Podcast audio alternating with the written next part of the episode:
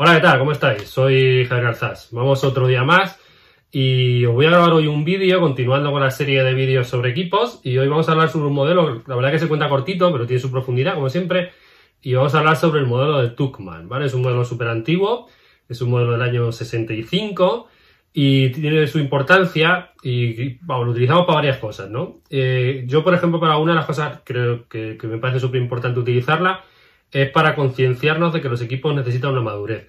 Es decir, que yo no, porque junte gente, ya no tengo, no tengo un equipo, sino eh, siempre decimos esa frase, ¿no? Gente junta no significa tener un equipo.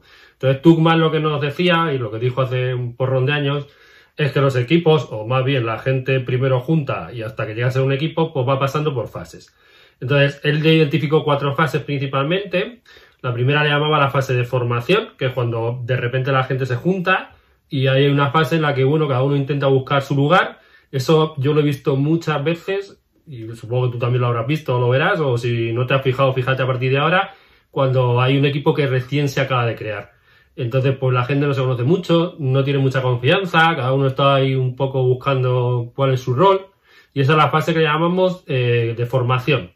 Cuando eso pasa, que hay un tiempo, que depende de los equipos, de cómo, de cómo, del feeling que tengan, el cuánto tiempo se conocían antes, y de varios factores, pero una de las cosas importantes es que de ahí, si mantenemos el equipo, y una derivada que sale de Tuchman es que los equipos deberían de ser estables, porque si no les dejamos el tiempo suficiente, no llegan a, no llegan a esa estabilidad, pues eh, una segunda fase que tendríamos sería la de confrontación.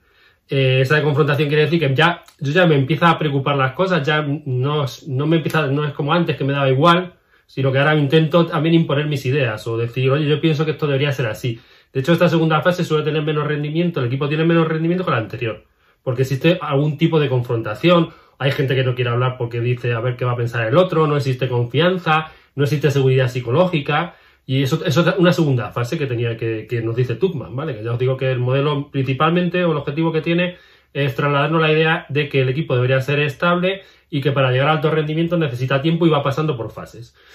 Pasa la, la, parte más de disputa, la parte más de confrontación y llega a una parte que se llama de normalización. Entonces la parte de normalización es que ya, pues ya nos conocemos, sabemos la manera de trabajar y estamos estables. Y cuando pasa el tiempo llega a una fase que se llama de alto rendimiento. Entonces, importancia del modelo de tumba, ¿vale? Vamos por partes. Una, recordarnos de que un equipo no se monta de la noche a la mañana. Recordarnos que se pasa por fases. Que hay fases que son más duras y que para llegar a fases de más rendimiento necesito tiempo. Entonces, una utilidad primera que tiene el modelo de Tuckman es poder contarle a la gente y contarle a los propios equipos, muchas veces si son recientes y se acaban de montar, que van a pasar por fases y que esto requiere madurez y que requiere un tiempo, ¿vale? Yo para eso lo he utilizado muchas veces.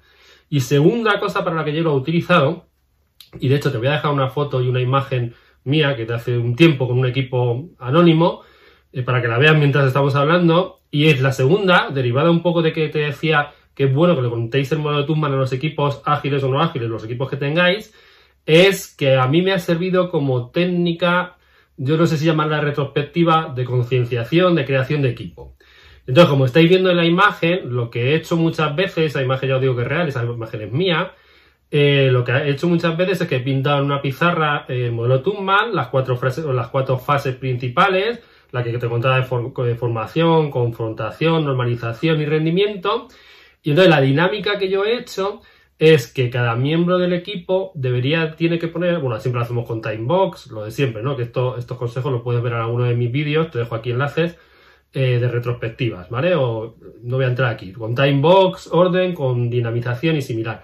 Pero bueno, lo que iba, utilizando el modo de Tuckman, lo que hacemos es que cada miembro del equipo eh, pone un POSIT eh, con una evidencia real, algo que haya pasado en el pasado, algo que pueda decir, por tal día pasó esto, que diga o que nos recuerde en qué fase él cree que está el equipo. Ya te digo, de esas cuatro, ¿no? De si estamos en formación, si estamos en confrontación, en normalización o en alto rendimiento.